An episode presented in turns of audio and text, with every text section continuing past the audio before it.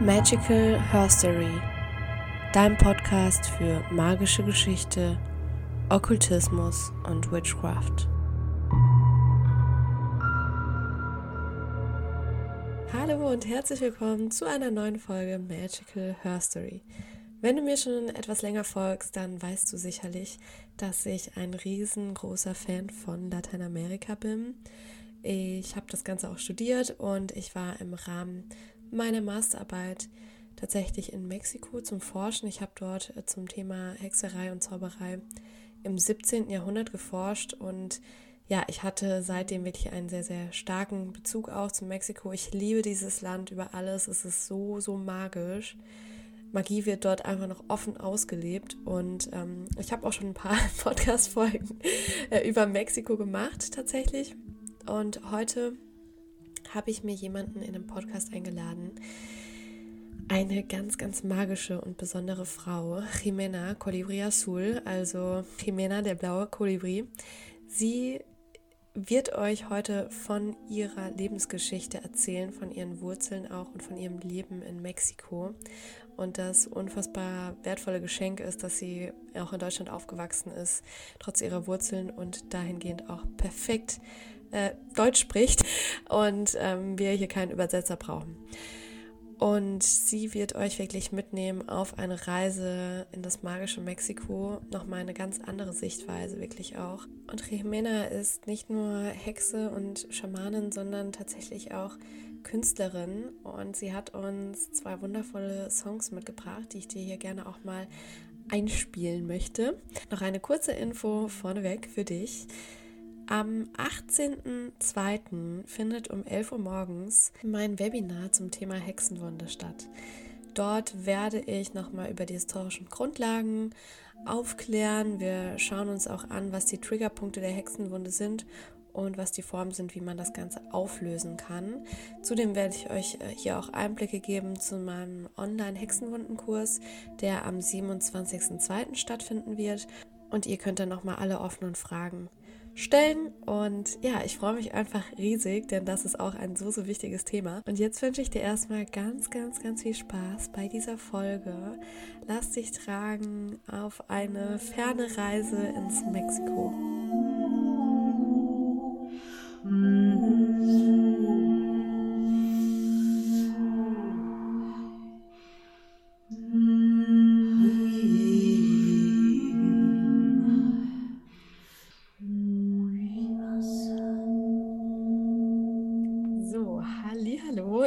Habe mir heute wieder jemanden in einem Podcast eingeladen und es hat endlich geklappt nach mehreren Anläufen. Yay!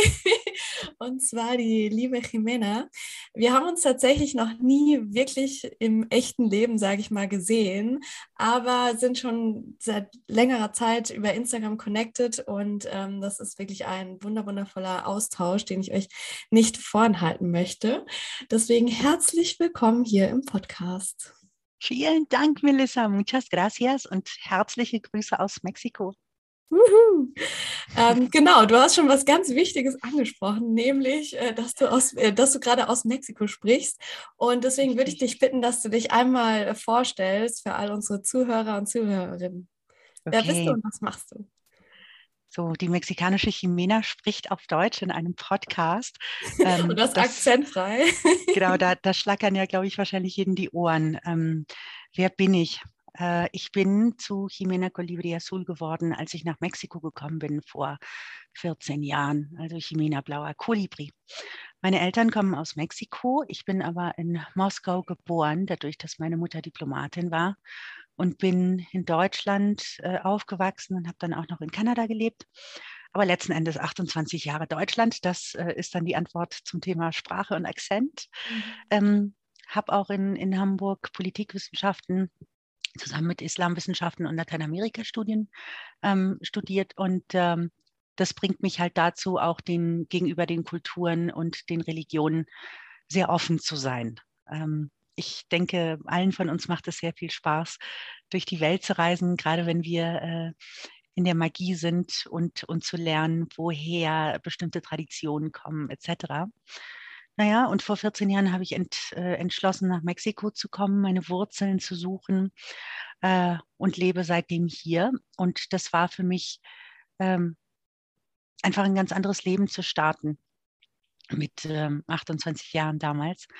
Denn äh, vor 14 Jahren hat mein offizieller magischer Weg angefangen, indem ich mir echt herbeigewünscht habe, dass ich äh, in der mexikanischen Tradition, in der vorspanischen Tradition, dass ich da eintauchen kann, dass ich mehr lernen kann, dass ich Leute kennenlerne, ähm, um, um auch etwas aufzuwachen. Und da äh, habe ich dann auch mit der Zeit ähm, entdeckt, dass wahrlich in meiner Familie das, das, äh, das Thema Magie und Tradition schon äh, seit vorspanischer Zeit äh, kein Novum ist. Wow, ich kriege gerade richtig Gänsehaut. Das ist ja Wahnsinn. Ich wusste auch gar nicht, dass du äh, tatsächlich auch Lateinamerika-Studien äh, gemacht hast, mit anderen Studien, Regionalstudien noch zusammen. Also genau. Also Wahnsinn. Mhm. Ähm, da hast du ja ein Riesenrepertoire und du hast es jetzt auch gerade angesprochen. Es war dann wirklich dein Wunsch, ähm, deinen magischen Weg auch zu gehen und äh, mhm. zurück zu deinen Wurzeln zu kommen. Möchtest du uns da noch ein bisschen weiter mit reinholen? Also wie, wie ging das dann ab in Mexiko? Was? Ja klar. Ähm, also ich, ich glaube, dieses, dieses Klischee, pass auf, was du ähm, wünschst, was du dem mhm. Universum sagst und dass man da auf jeden Fall auch das Kleingedruckte lesen soll. darauf, darauf, muss man echt aufpassen, denn, denn manchmal, äh, glaube ich, wünschen wir alle sehr grosso modo. Das ist auch okay, aber ich glaube, je mehr man äh, dann in der Magie drin ist, merkt man, nee, es muss super, super spezifisch sein. Wieso ähm, erzähle ich das jetzt erstmal? Also gut, der, der Hintergrund ist, wie komme ich überhaupt auf, auf Magie und auf diesen ähm, esoterischen Weg? Ich glaube, wie vielleicht so viele von uns, äh, meine Eltern meine Mutter. Meine mhm. Mutter war schon immer eine Sucherin. Ähm, und äh, alles Mögliche habe ich mit ihr mitgemacht, also vom Yoga bis zum äh, tibetanischen Mönch etc. Mhm. Als ich klein war, äh, wurde ich überall mitgeschliffen und das war richtig cool. Ähm, aber ja, als ich hier dann angekommen bin, weiß ich auch gar nicht, wie das, wie das angefangen hat, aber ich habe wirklich in einer ähm, Session bei einem Freund von mir mir gewünscht, ich möchte ähm, Menschen kennenlernen, die in der vorspanischen Tradition sind. Äh, und auch in der Freimaurerei, was damit überhaupt nichts zu tun hatte. Aber wow, okay. dann gewünscht, denn das, das mhm. kam dann auch so. Und ähm, binnen zwei Wochen äh, gingen meine Wünsche in Erfüllung, denn ich habe äh, wirklich Leute kennengelernt, die ähm, in der vorspanischen Tradition sind, die Sonnentänzer sind, Mondtänzer, ähm, in, in, Schwitzhütten gegangen sind. Und so mhm. bin ich dann das erste Mal in eine Schwitzhütte, in ein Demascal äh, mhm. gegangen. Ähm, es kam nämlich auch ein, äh, ein Lehrer aus, aus Kanada. Ähm, ich glaube, es ist sehr wichtig für, für uns alle, die sich für die vorspanischen Traditionen interessieren, dass, dass man uns nicht in Länder aufteilen kann, so wie heute, in diese politischen Regionen. Ne? Ähm, mhm. es, es waren, es waren ganz andere Aufteilungen, ähm, so, so wie man die Kulturen gefunden hat. Also kann man auch, was, äh, was man als Wet Lodge, Inipi, Demascal etc. kennt, ähm, hier auf dem Kontinent äh, finden, aber natürlich auch auf anderen Kontinenten. Wenn man rüber zu den Samis geht in, in Nordeuropa, dann findest du auch sowas wie ein Demascal. Ne? Es ist mhm. unglaublich schön. Ähm, dann äh, natürlich auch andere Heilkünste ähm, wieder zu, zu erkennen in anderen Regionen. Gut, aber ich habe auf jeden Fall mit, äh, mit den Schwitzhütten angefangen. Ähm, und als ich da reingegangen bin, habe ich sofort verstanden, klar, das ist, äh, das ist der Bauch von Mutter Erde. Ähm, mhm. Da geht man rein, um wiedergeboren zu werden. Und ich habe auch schon immer gesungen, denn ich hätte ähm, fast Musik studiert. Irgendwann mal war ich mhm. Fagottistin, war sehr in der klassischen Musik drin. Aber ähm, als ich die Gesänge da drin gehört habe, habe ich gesagt, ja, das ist mein Ding und habe äh, meine, meine Stimme der Schwitzhütte verschrieben. Und wow. ich singe nur in Zeremonien. Ähm, natürlich äh, finde ich es ganz toll, auch beim Hausputzen etc. mal laut zu singen. aber, aber, das ist dann eher in, in Zeremonien so. Und, ähm, und da fängt es dann auch an, also für mich, wie, wie findest du deine Medizin? Wie findest du deine mhm. eigene Medizin? Denn wir sind alle Medizin und wir haben alle etwas, womit wir beitragen können. Manchmal suchen sehr viele von uns äh, in Kursen oder wir lernen Leute kennen und wollen dann lernen. Und irgendwann, glaube ich, ist es so weit, wo wir merken, ja, ich bin eine Kräuterhexe oder ich mhm. möchte da mehr lernen oder ich möchte, halt, wie gesagt, in meinem Falle bei den Gesängen mehr lernen etc. Aber ja, so hat es angefangen. Wow. Und ähm, danach bin ich nach Teotihuacan gekommen. Teotihuacan ist ja eine archäologische Stätte hier in der Nähe von, von Mexiko-Stadt. Ähm, da sind auch sehr viele Leute, die in der Tradition sind, so sagt man es auf Spanisch, Personas que están en la tradición, also in der, in der vorspanischen Tradition. Und habe da sieben Jahre in, in einer äh, vorspanischen Schule äh, gelernt, in einem Calpuli, so nennt man die. Es gibt sehr viele hier in Mexiko. Ähm, stell dir vor, es ist jetzt keine Schule, wo, wo du dich hinsetzt und da gibt es halt äh, immer sonntags um 9 Uhr irgendeine Art von Unterricht, sondern es ist wirklich traditionelles Lernen. Was heißt das? Du gehst dahin, es ist ein mein Gemeinschaftshaus, wo jeder das heißt, anpackt. Man, man, lebt dann auch dort, also gemeinsam? Es gibt Leute, die, die leben da ja. Ähm, oder es, es gibt andere, die kommen und gehen. Also es gibt Leute, die kommen zum Beispiel aus dem Ausland, die halt nicht so lange bleiben können oder nur mhm. für eine bestimmte Zeit oder andere, die am Wochenende da sind, weil sie halt von montags bis freitags irgendwo eine Moggelarbeit haben, so wie mhm. ich auch. und ähm, ja, und so hat das Ganze angefangen. Aber es geht halt darum, naja, putz hier, mach da, beweg da was, hilf mir da. Und zum Beispiel, wenn man eine Schwitzhüttenzeremonie hatte, dann dann gehst du halt mit und hilfst und bist dann erstmal Helfer. Und, und irgendwann ist es dann so weit, dass du vielleicht irgendetwas Bestimmtes machen darfst. Ne? Genauso ist es in der, in der Küche. Ähm, ich weiß nicht, ob du das schon mal gemerkt hast, äh, aber in, in einer traditionellen Küche, egal wo, ähm, wo es auch hauptsächlich ein, Matri ein Matriarchat ist, ne, mhm. da fängst du vielleicht an, irgendetwas erstmal zu schnipseln oder bring mal das Wasser. Ne? Da, da gibt es auch Hierarchien. Und irgendwann darfst du dann an, an das Feuer, an das heilige Feuer. Und äh, das ist auch etwas, was ich in der Zeit gemerkt habe, hier in der äh, traditionellen Medizin in Mexiko. Ähm, es passiert so viel in der Küche. Ne? So, so viel Magie und so viel mhm. Alchemie. Richtig toll. Und na gut, da hatte ich das Privileg, in, in diesen sieben Jahren ähm, sehr viel zu unterschiedlichen Traditionen äh, oder Zeremonien zu lernen der Mondtanz, Sonnentanz, äh, Schwitzhütte und dann auch sehr viele äh, Zeremonien, wie zum Beispiel, wenn, wenn sich äh, Leute vereinen, also eine Hochzeit, mhm. ähm, wenn ein Baby zur Welt kommt. Ich hatte das unglaublich große Privileg, bei einer Geburt auch äh, im Temascal dabei zu sein. Das war wow, unglaublich. Also das bedeutet, die Geburt ist dann tatsächlich auch im Temascal drin. Das gibt es noch. Also ähm, für, für, für all die da draußen, die denken, dass das alles nur in, in Büchern steht. Nein, das, das gibt wow. es noch. Und es gibt Leute, die wirklich äh, die Tradition ähm, noch weiterleben.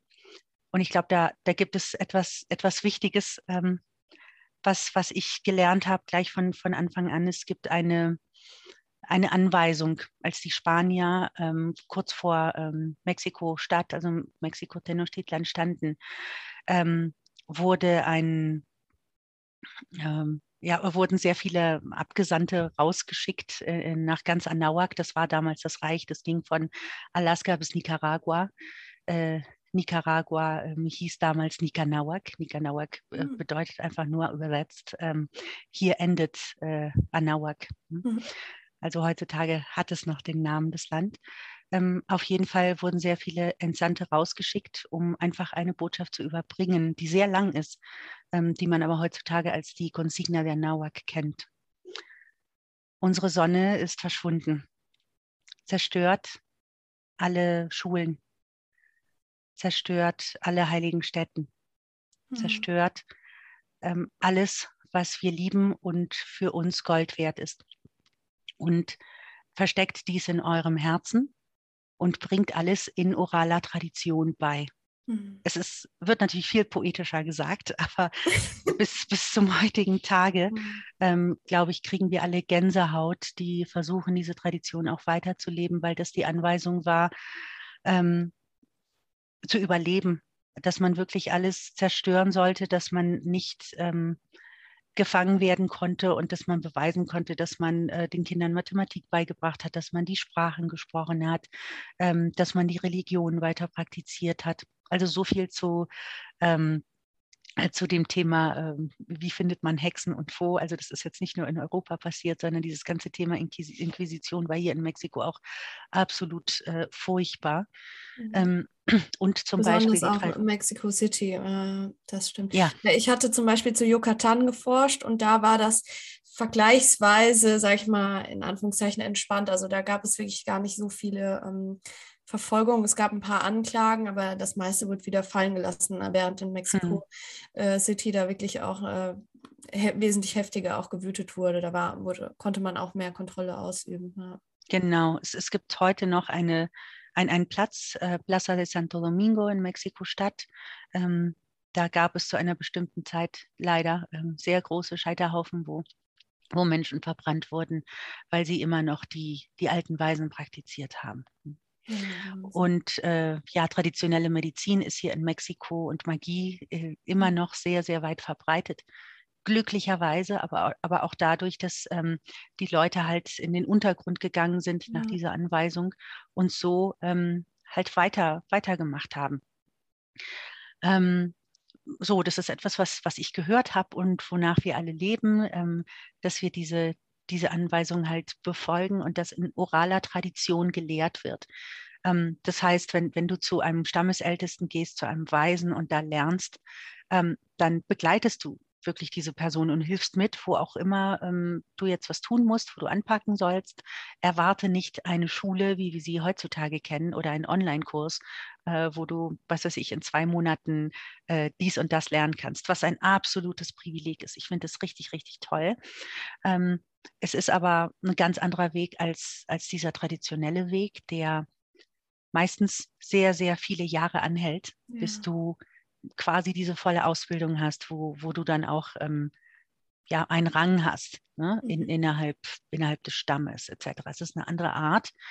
Wer auch immer sich für diesen Weg interessiert, muss ähm, verstehen, dass die Zeit da anders läuft. Ne? Ja. Heutzutage generell, generell in äh, Mexiko ist ja, ist ja nochmal ein anderes Tempo, sage ich mal, als jetzt hier in Deutschland. Ah, ja. Ähm, ja, und ja, auch in Lateinamerika, da ist ja alles wesentlich entschleunigter, wobei Mexico City zum Teil auch schon ganz schön, je nach ähm, Job, wahrscheinlich auch schon ganz schön schnell gehen kann. Ich habe jetzt noch zwei Fragen. Einmal, ähm, was du gesagt hast, das war alles super, super spannend. Ich, mir ist jetzt so in den Sinn gekommen, es gab ja verschiedene indigene Gruppen ähm, und in, also in der Lehre, in der du jetzt warst, kann man das als aztekisch bezeichnen oder gibt es da nochmal einen Überbegriff oder kann man das gar nicht so, ich sag mal, einteilen? Ähm, doch, natürlich. Du kannst heutzutage immer noch in die unterschiedlichen Regionen gehen mhm. und ähm, mit, mit Stammesältesten und, und mit Weisen, ähm, bei Weisen lernen. Und da hast du sehr viele Nuancen, ähm, wo, mhm. wo, sich Dinge unterscheiden. Ähm, die Tradition, in, in der ich gelernt habe, ist die Mexica-Tradition, also ja aztekisch, ja. wenn du so mhm. willst. Mhm. Ähm, aber was ich auch gemerkt habe in den letzten 14 Jahren, ist, dass sehr viel halt doch leider verloren gegangen ist. Weil, mhm. naja, wenn, wenn du äh, die Temascal-Zeremonie zum Beispiel praktiziert hast und dabei erwischt wurdest, dann wurdest du umgebracht. Punkt. Äh, mhm. Äh, und selbstverständlich war das eine sehr effektive Art, äh, den Leuten auch ihre Traditionen regelrecht auszutreiben, indem mhm. man sehr viel einfach ausgerottet hat. Ne? Mhm. Ähm, dementsprechend habe ich auch gesehen, dass sehr viele von diesen Traditionen, wie zum Beispiel die Schwitzhütten-Session, dass, ähm, dass die an, sich angeeignet wurde oder wieder neu erlernt wurde von in, in unterschiedlichen Regionen. Ach, spannend, ähm, dass du das sagst. Ich habe nämlich tatsächlich, als ich damals in Mexiko war, ähm, eine Schwitzhüttenzeremonie auch mitgemacht. Mhm. Meine erste in Lateinamerika. Ich kannte nämlich nur die nordische Version, sage ich mal. Mhm. Und das ist, da sind schon noch mal richtige cool, Unterschiede. cool, cool. Und das war spannend, weil es war in, in der Nähe von Merida, also sprich ja eigentlich Maya-Region, aber ähm, es waren äh, Menschen aus der Nähe von Mexico City und dahingehend war das auch eine aztekische oder Me Mexica, ähm, genau, Schwitzhütte. Mhm. Und das fand ich auch spannend und ich habe mich dann später natürlich auch mit den Frauen ausgetauscht. Und ähm, die kannten auch tatsächlich das Prinzip der nordischen Schwitzhütte und äh, meinten auch, naja, letztendlich, es gibt so viele Parallelen, ähm, dass das eigentlich so das große Ganze uns wirklich auch vereint. Und das fand ich nochmal super, super schön, diesen Gedanke. Und trotzdem wirst du ähm, in, in, in diesen ganzen Traditionen, die man hier in, in Mexiko oder Lateinamerika findet, auch sehr dogmatische ähm, mhm. Äh, Traditionen finden oder Stränge äh, der, der Mexica-Tradition. Ähm, da kann ich äh, zum Beispiel teilen, dass es in, in Mexiko-Stadt unterschiedliche äh, ja, Stränge gibt, wie zum Beispiel die des Catlipocas. Ähm, die, die Tradition, die orale Tradition erzählt, dass es äh, unterschiedliche Priester gab für die klar ähm, vielen Energien, ähm, äh, die es gibt. Und da gab es zum Beispiel eine, ähm, die äh, Descatlipoca-Tradition, die mit, der, mit, der, mit dem Gewissen, mit der Seele arbeitet. Das waren Priester, die sich immer in Schwarz gekleidet haben und das waren auch die mystischsten, also die, die man als, als Hexer vielleicht bezeichnen kann. Ähm, und äh, die, die waren äh, der katholischen Kirche überhaupt nicht geheuer, die natürlich auch in den Untergrund äh, gegangen sind. Und die sind sehr, ähm, sehr verschlossen heutzutage noch, sehr mhm. strikt. Also wenn man, äh, wenn man in die Tradition reingeht, dann äh, äh, dann hat man wirklich sehr, sehr klare Vorgaben, was man in jeder Lernetappe machen muss. Ähm, ja. Die kleiden sich immer noch in Schwarz und äh, ja, man findet sie in, in Mexiko-Stadt auf, auf dem Zócalo äh, oder auch in, ähm, in Ecatepec. Da ist nämlich der, der Berg des Windes. Und diese Tradition, äh, die sind die Wächter des, des Berges des Windes. Die Tradition sagt nämlich auch, dass ähm, ja, Wind, äh, Hekatl, das waren andere Priester, die auch immer in, in weiß gekleidet waren, aber äh, zu irgendeinem Zeitpunkt äh, in der Kolonie ähm, gab es dann keine mehr von diesen Priestern, die äh, die halt versteckt immer auf diesem Berg aufgepasst haben. Und somit haben sie die Tradition den Descatlipokas weitergegeben. Dann gibt es mhm. auch die Huitzilopochtli-Tradition, die, ähm, äh, die mit, dem, mit dem Herzen und der Willenskraft arbeitet.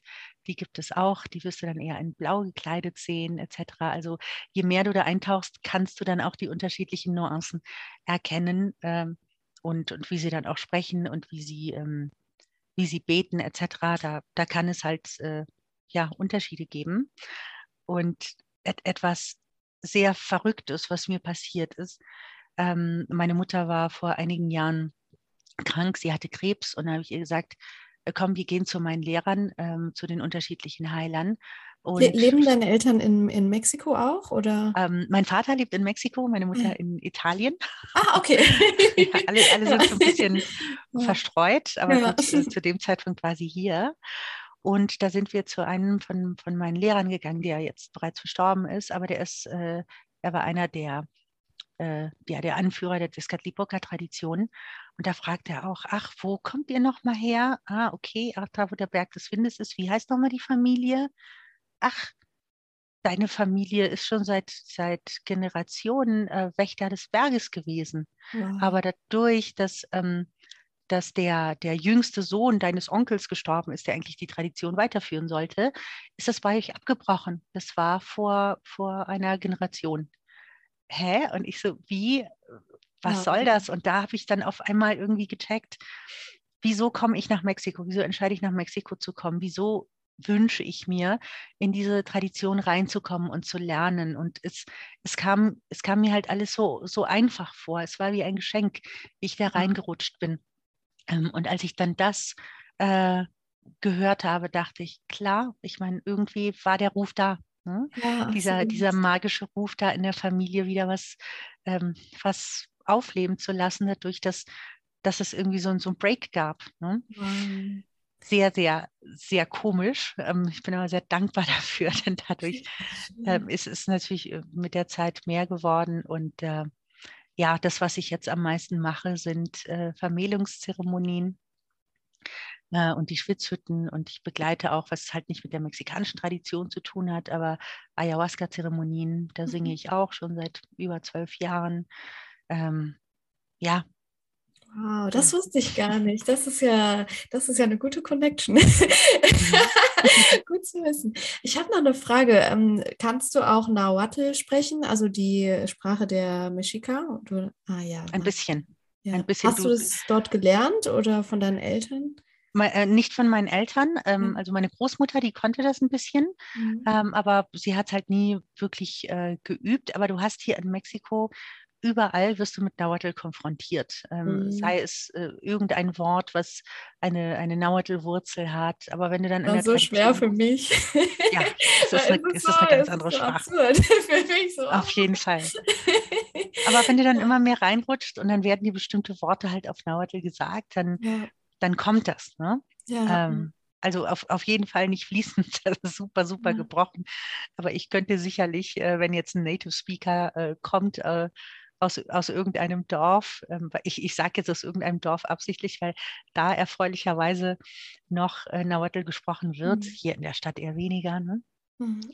Aber da würde ich vielleicht äh, teilweise was verstehen können und mich verständigen können, äh, wenigstens um Wasser äh, zu bitten etc. Mhm. Ja, spannend. Und du hast jetzt ja gerade schon, also wir haben ja schon wirklich viel jetzt über Schwitzhütten geredet, aber ich glaube, es gibt immer noch äh, Personen, die gar nicht wissen, was das überhaupt ist. Kannst du das vielleicht einmal erklären, in mhm. Kurzversion, was eine Schwitzhütte ist und was so der Sinn auch dahinter ist? Okay. Ähm, es gibt unterschiedliche Formen einer Schwitzhütte. Stellt euch aber einen, einen Raum vor, der rund ist, so wie ein Iglo und nur eine Tür hat, einen runden Eingang, der aber auch der Ausgang ist. Ähm, drinnen findest du ein, ein Loch in der Mitte. Da musst du dir vorstellen, das ist wie der Bauchnabel und da werden ähm, heiße äh, Vulkansteine reingebracht. Und äh, dann wird ein Aufguss mit Wasser und unterschiedlichen Kräutern äh, äh, draufgegossen und man sitzt drumrum während die Tür äh, geschlossen ist. Das heißt, du sitzt quasi in einem, in einem traditionellen indigenen Dampfbad. Wieso macht man das? Wie lange dauert das? Naja, so lange es dauern muss. Es kommt darauf an, du kannst aus sehr unterschiedlichen Gründen reingehen. Stellt euch vor, heutzutage sind wir in, in dieser sehr erhellten Welt und auch nachts ist es immer so hell, dass man nicht einmal mehr die Sterne sehen kann. Mhm. Es ist endlich ein Moment, wo du ähm, deine Augen zumachen kannst deine Seele öffnen kannst und mit deinen anderen Sinnen äh, um dich schauen kannst und dich selbst ähm, vielleicht auch anders hörst, anders fühlst, anders siehst. Ähm, dementsprechend ist es interessant, in dich zu gehen. Selbstverständlich wegen dem Dampf. Ähm, wenn, wenn ihr mal in einem Dampfbad wart, entspannt man sich physisch. Äh, ähm, man, man kann auch ein bisschen runterkommen von diesem Stress, von diesem Trott. Aber während man sich physisch entspannt, öffnet man sich auch man fängt an, an andere Dinge zu denken oder überhaupt nicht mehr zu denken.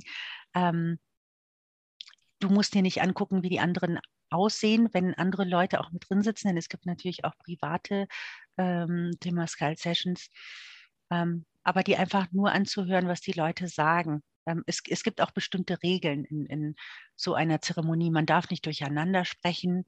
Und es ist so, wie, wie wenn du einen Kuchen machst oder eine Suppe kochst, du musst alles immer in dieselbe Richtung machen. Das ist ja auch mhm. etwas, etwas sehr Magisches, was wir alle wissen, die uns, ähm, äh, die uns sowas interessiert. Also du kommst da wirklich in so einen Kessel rein. Es ist eine andere Art von Kessel. Ähm, wo, wo, du alles in eine Richtung machst. Also man fängt von, von äh, rechts nach links an und dann fängst du an, dich vorzustellen, wer du bist, wo du herkommst, wieso du hier bist. Du wirst besungen. Ähm, es kommen auch Trommeln rein. Manchmal darf man auch mittrommeln oder es singt halt nur der Schamane oder der, der Guide oder die. Mhm. Ähm, und ja, du gehst in eine Schwitzhütte, ja, um dich zu entspannen, äh, diese Introspektion zu haben, vielleicht auch um irgendein Problem zu lösen. Mhm. Ähm, man geht auch äh, rein, um sich einfach der Wärme auszusetzen. Mhm. Und es ist ein Training, um zu verstehen, dass das alles nicht ewig dauert, ne? dass, dass man manchmal einfach in dieser Situation sein muss und dass du nicht ausflippen sollst und rausrennen sollst, sondern genau. versuchen sollst, dich irgendwie zu kontrollieren und dann weitermachen kannst. Es ist echt ein Training für, fürs Leben, ähm, für, für Leute, die dann später ähm, Stammesführer oder grundsätzlich ein, ein Anführer äh, werden äh, in der Tradition.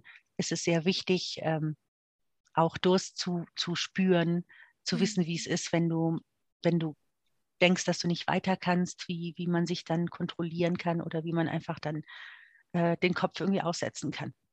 Ähm, leider ähm, gibt es sehr viele Leute, die so eine Schwitzhütte führen oder die Zeremonie und, und nicht so darauf aufpassen, den Leuten zu erklären, was da jetzt passieren wird, wenn, wenn man dem Kopf nicht erklärt, dem Gehirn, äh, was jetzt kommt, Schritt für Schritt, kann man manchmal echt auch in einen psychotischen Zustand verfallen.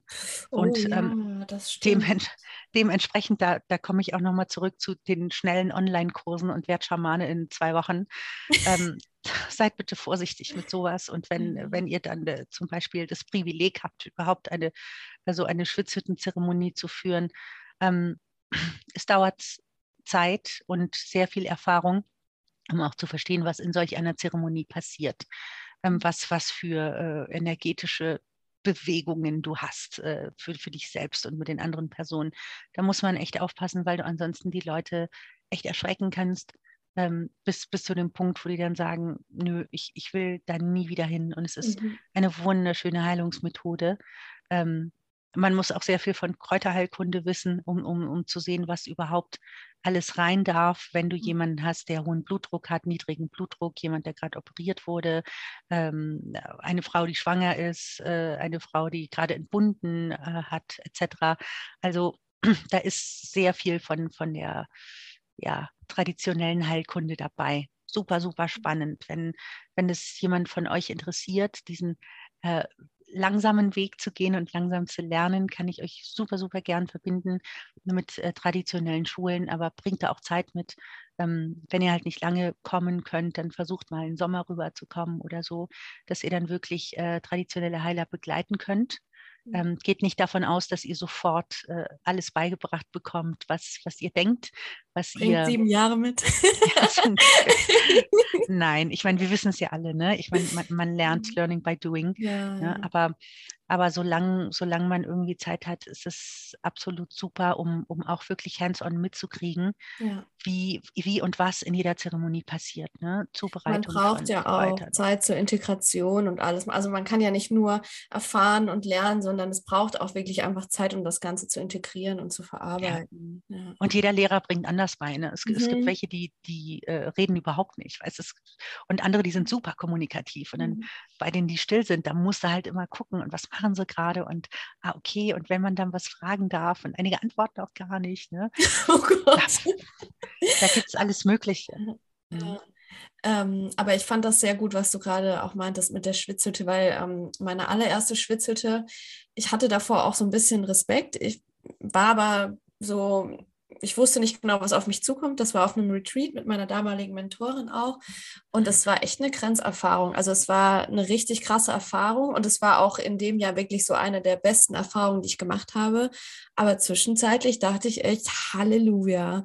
Und da auch ganz viel loszulassen. Ne? Also ähm, ich weiß nicht genau, wie es bei euch in der Tradition ist. In der nordischen Schwitzhütte geht man quasi auch unter anderem da rein, um eben wirklich Themen auch loszulassen. Und manchmal haben die, je nach Thematik, wird das dann auch richtig heftig. Das ist ja, ja auch zum Teil so eine Gruppendynamik. Ne? Ähm, und also ja, das war schon äh, wild. Und ich war da auch wirklich froh, dass wir eine richtig tolle ähm, ja, Schamanin da auch hatte, hatten, die aus der nordischen Tradition kam mhm. und die uns da super durchgeführt hat. Also wirklich.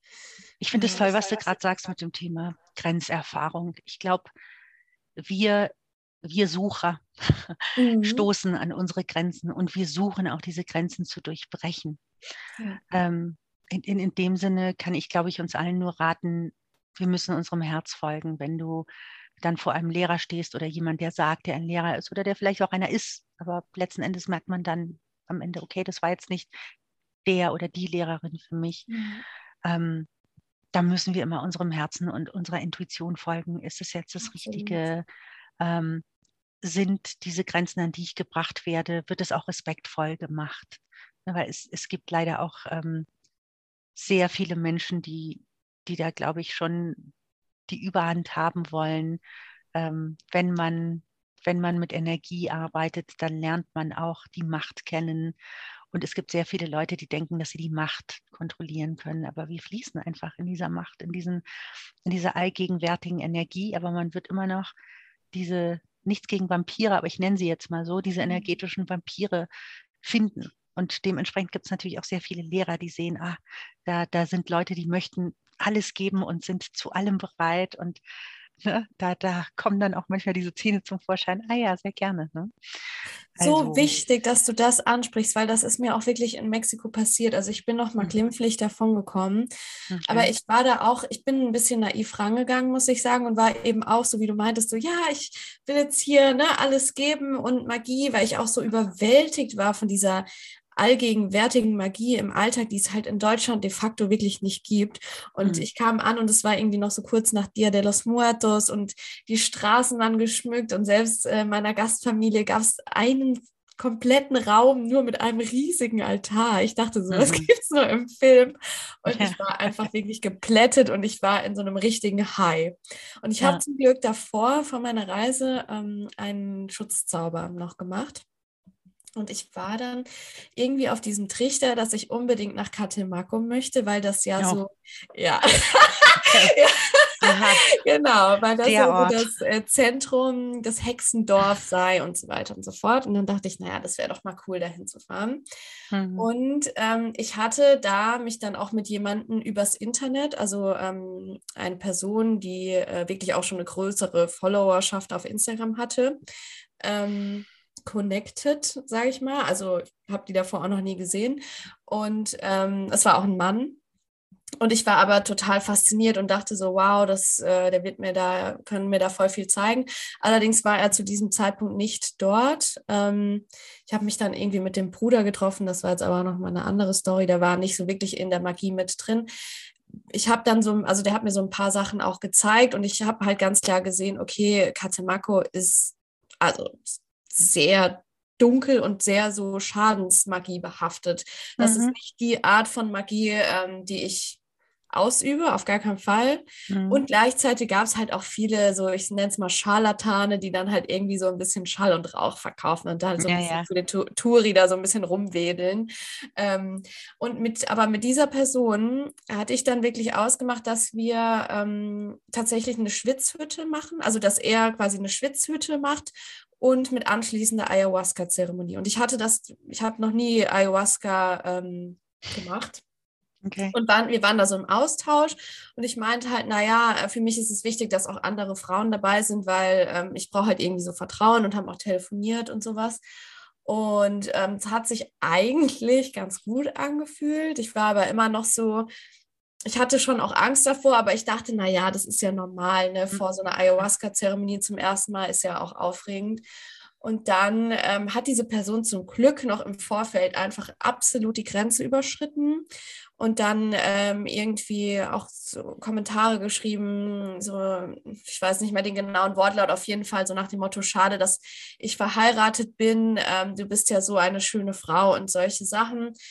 Und dann musste ich halt auch sagen, okay, also ähm, das geht halt nicht. Und ich war gleichzeitig, ich wollte das zuerst, ich habe das wirklich auch reflektiert, ich wollte es zuerst nicht wahrhaben, weil diese Person so ein Vorbild für mich war. Also ich mhm. fand den richtig toll und was ja. die Arbeit, was er gemacht hat und so. Und es war halt irgendwie so eine Vorbildfunktion.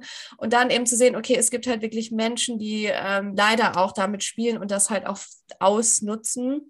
Männer und Frauen. Zum Glück ja, ja. Äh, hat das noch im Vorfeld quasi die Person so gezeigt, weil ich will mir gar nicht ausmalen, was hätte passieren können, hätte das stattgefunden. Und ja, also deswegen nochmal voll gut, dass du das auch ansprichst, weil ähm, man muss da auch ein bisschen aufpassen, das habe ich gemerkt, ja. Sehr. Ähm, ich glaube, man, man darf da nicht so blauäugig ähm, reingehen. Ja. Ähm, es, es gibt sehr viele Schamane und äh, Scharlamane. ja, das ist ein guter Begriff, ja.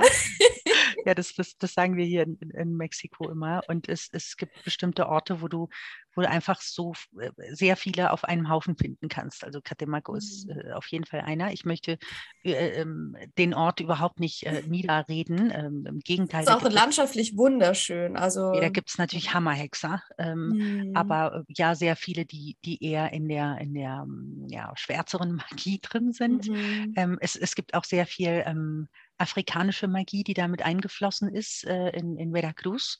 Ähm, mhm.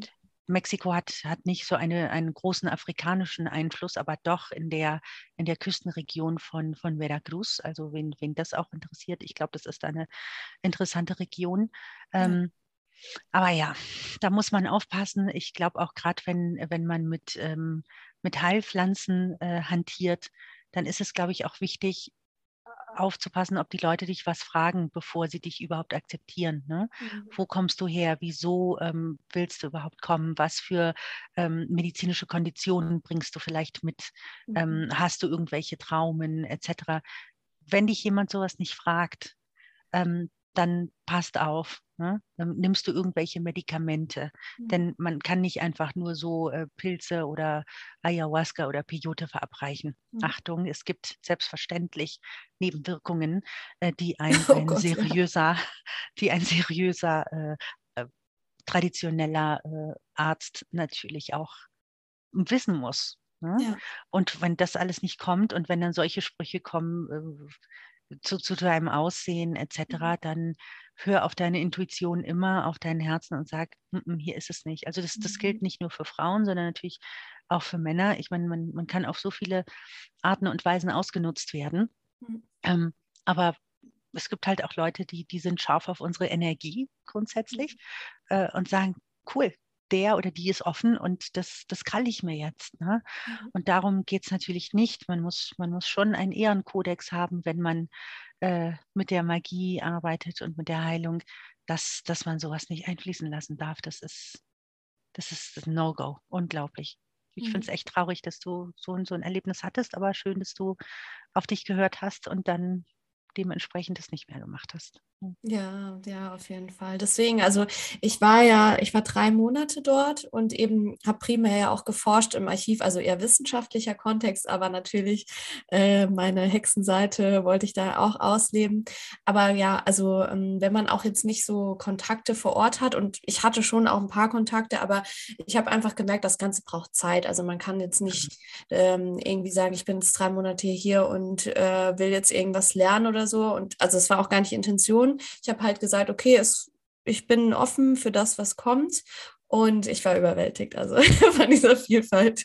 Ähm, mhm. aber genau, ne, das, was du auch meintest, also ähm, man, man kann da jetzt auch nicht irgendwie so komplett in die Tiefe gehen und schon gar nicht, wenn man, ich sag mal, von Europa da nach, also von außen, man ist ja dann doch nochmal ein ganz anderer Kulturkreis, da reinkommt. Das ja. ist, also ich war schon wirklich so dankbar für all das, was ich ähm, überhaupt dort erfahren durfte und ich will unbedingt wiederkommen. Also. Ich erzähle dir was. Also ich, ich möchte sehr gerne ähm, mit deinem Publikum auch was teilen, wenn, wenn sich jemand dafür interessiert, äh, herzukommen um eine Visionssuche zu machen, mhm. um äh, bestimmte äh, Medizin, Heilpflanzen etc. Äh, kennenzulernen oder vielleicht da mehr reinzugehen, Lehrer kennenzulernen etc. Beim Sonnentanz dabei zu sein, beim Mondtanz, könnt ihr mich super gern kontaktieren. Ähm, ich kann nur aus meiner eigenen Erfahrung sprechen, also werde ich euch nur mit den Leuten vernetzen, äh, die auch meine Lehrer waren oder die mhm. auf meinem gemeinsamen Weg sind. Ähm, sichere Kontakte, wo man dann auch bleiben kann, etc. Also ich spreche jetzt ähm, ganz spezifisch von, von Teotihuacan und kenne natürlich auch Leute in anderen Regionen Mexikos. Ähm, aber alles Leute, die, die echt in, in der Tradition drin sind, die sehr respektvoll sind, ähm, wo, wo man auch mit anpacken kann, also wenn es euer Ding ist. Ähm, wie gesagt, also das, war jetzt kein Fast Food Way, äh, was ich gelernt habe, das war ja. eher Slow Food. Also wenn, wenn euch das interessiert, dann könnt ihr äh, mir gern schreiben über Instagram. Melissa hat meine Daten und äh, dann kann ich euch äh, auch mit Kontakten helfen. Ich habe das, ich habe schon einige Leute begleitet aus, ja, aus Deutschland, Südafrika, ähm, Norwegen, Spanien, Leute, die herkommen und äh, die lernen wollen, äh, die vielleicht eine Schwitzhütte in, in, in ihren Ländern ähm, haben oder haben werden oder die auch von den unterschiedlichen äh, ja, Formen was, was wissen wollen. Super gern, weil manchmal ist auch das Thema Sprache halt kompliziert. Es ja, ist gut, äh, ein bisschen Spanisch mitzubringen, aber dann kommt halt der mexikanische Slang und dann kommt es auch drauf an, wo du bist. Ne? ähm, aber da kann ich dann wenigstens auch ein bisschen mit der Sprache helfen. Äh, Leute, die, die äh, Englisch sprechen, kennen wir natürlich auch. Die gibt es natürlich auch. Und, äh, Wobei Spanisch viel schöner ist. ja, klar. Also äh, wenn, wenn ihr da noch ein bisschen Spanisch mitbringen könnt, ist es, ist es klasse. Aber Mexiko ist magisch, Mexiko ist toll, ja. super spannend und naja, das, das auch mit, mit den anderen Traditionen, in denen ich gelernt habe, zu verquicken, also mit der italienischen Stregheria, mit, wow. äh, also ich bin auch Teil des, des ähm, Goddess Temple hier in, in Mexiko, also die Avalon, avalonianische Tradition habe ich, hab ich dann auch und führe diese auch mit. Ach, es ist wow. einfach spannend. Ja, ja. Ich, was ich dich jetzt noch fragen möchte, das kam mir gerade so, weil ich bin ja gerade dabei mit dem Hexenwundenkurs und ja. ähm, ein Großteil wird auch eben das Thema Ahnenarbeit sein und das ist ja in Mexiko auch ein Riesenthema, ne? also mit dem Tag der Toten und die Ahnenverehrung zum einen. Mhm. Und ähm, gibt es auch den Glauben an ein nächstes Leben, also so an diese mehrere Leben und dass man quasi in vergangene Leben auch reisen kann. Also klar, ich meine, ne, natürlich gibt es den katholischen Glaube, aber der wird ja sehr häufig in Mexiko auch kombiniert mit äh, anderen magischeren Glaubensrichtungen. Äh, wie, wie ist das? Äh, glaubt ihr mhm. auch oder gibt es Traditionen an, ja, genau, erzähl mal gerne man, mit. Man glaubt an den Leben nach dem, nach dem Tod, äh, wenn, mhm. wenn du einen Totenaltar siehst hier in Mexiko. Ähm, und wenn der traditionell äh, aufgebaut ist, dann, dann hat der sieben, sieben Schichten, sieben Levels. Äh, das heißt, dass, dass man dann in die Unterwelt kommt und diese Unterwelt hat, hat ja sieben, sieben, sieben Welten.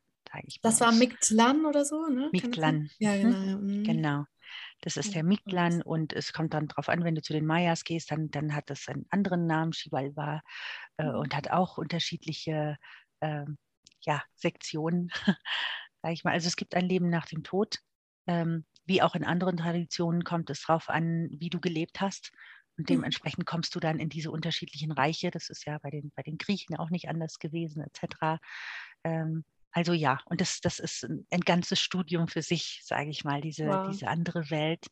Und ähm, ja, wie in allen magischen Traditionen äh, kannst du natürlich auch lernen, ähm, in diesen Zwischenwelten zu sein. Es gibt bestimmte Momente, äh, genauso wie in, in, in Samhain, äh, wo, du, wo du in diesen Zwischenwelten bist. Äh, Samhain, Halloween mhm. etc. ist ja auch Tag der Toten. Ne? Genau, ähm, absolut, ähm, ja. Und dementsprechend ist es immer sehr spannend zu sehen, wenn man so um, um die Welt reist, dass ähm, wir dieselben Sterne betrachten, äh, dieselbe mhm. Erde begehen und einfach nur die Dinge anders genannt haben in unseren Sprachen. Aber es ist, es ist, was es ist.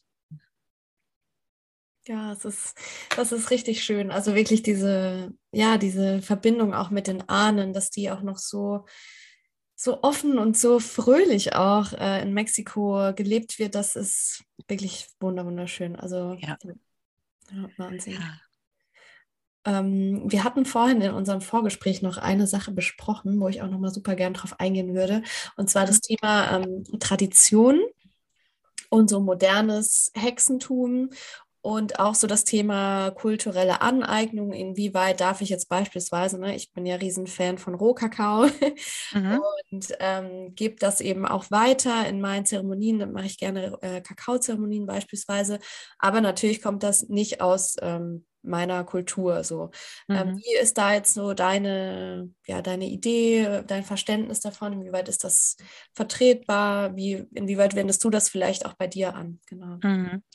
Ähm, sehr, sehr komplex und ich glaube sehr polemisch äh, für viele mhm. von uns, das Thema kulturelle Ein Aneignung. Ähm, ich denke, es ist ja wichtig, wenn wir äh, Zeremonien machen oder wenn wir irgendein Artefakt haben, womit wir arbeiten, was von woanders herkommt, dass wir wirklich recherchieren und mit sehr viel Respekt auch immer sagen, wo was herkommt, wer mir was beigebracht hat.